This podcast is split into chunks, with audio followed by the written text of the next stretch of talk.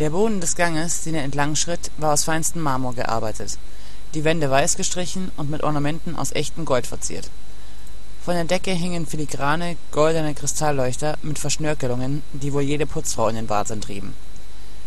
In genauem Abstand hingen wunderschöne Landschaftsbilder in Goldrahmen und versuchten dem Ganzen etwas angenehm Freundliches zu verleihen, was nur gemäß funktionierte. Das Haus strahlte eine Kühle aus, die jeden anderen vermutlich abgeschreckt hätte, ihn jedoch nicht, denn er war es gewohnt, sich in Umgebungen aufzuhalten, die alles andere als einladend wirkten.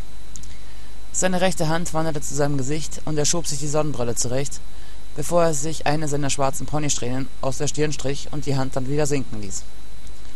Die Sonne brannte vom Himmel, als er um die Ecke bog und auf einen der unter dem freien Himmel liegenden Flure abbog, die eher an Balkone erinnerten als tatsächlich an Flure. Bei genauerer Betrachtung bereute er es, sich heute kein kurzärmliches Shirt, sondern ein langärmliches schwarzes Hemd übergeworfen zu haben. Denn heute war wahrhaftig kein Tag, an dem er sich anpassen musste, sondern an dem er sich frei bewegen konnte. Oder zumindest das, was er unter frei bewegen verstand. Fast war er am Ende des Flures angelangt, als die Tür am Ende aufschwang und zwei Männer des Sicherheitspersonals in schwarzen Anzügen heraustraten. Er hob den Kopf, um die beiden anzusehen, und nickte ihnen leicht lächelnd zu bevor er seinen linken Arm hob und den Abzug seiner silbernen Taurus viermal betätigte und dann den Arm wieder sinken ließ. Er schritt weiter voran und stieg über den ersten Sicherheitsbeamten hinweg, während er noch eine Kugel in den zuckenden Körper des zweiten jagte und dann die Tür passierte.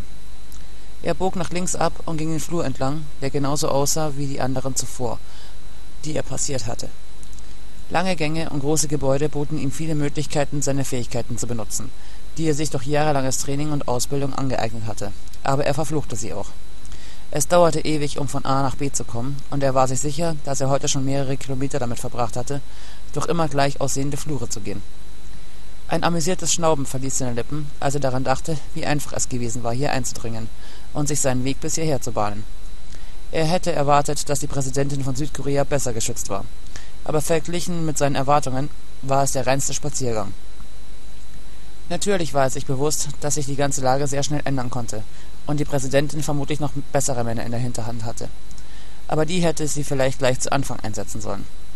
Zwischen ihm und dem Ende seines Auftrags lagen nur noch ein paar Meter, die er zu überwinden hatte.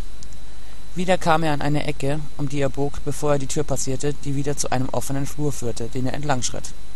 Er blieb stehen, als eine Sirene anfing zu heulen und er amüsiert eine Augenbraue hob, da ihnen erst jetzt aufzufallen schien, dass er hier war vermutlich weil sie die Leichen von irgendwelchen Sicherheitsleuten bemerkt hatten.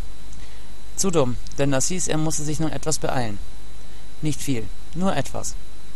Sein Schritt beschleunigte sich etwas, und er stieß die nächste Türe auf, blickte nach rechts zu der Tür, zu der er musste, und schoss nach links, wo Aufstöhnen erklang, ehe ein Körper zu Boden ging. Seine Beine trugen ihn zu der weißen Doppeltür, vor der er stehen blieb und die Stirn runzelte. Er sprang zurück, als ein Klicken ertönte und die Türe von Kugeln durchschlagen wurde, bevor sein Blut den teuren Marmor und die Wände befleckte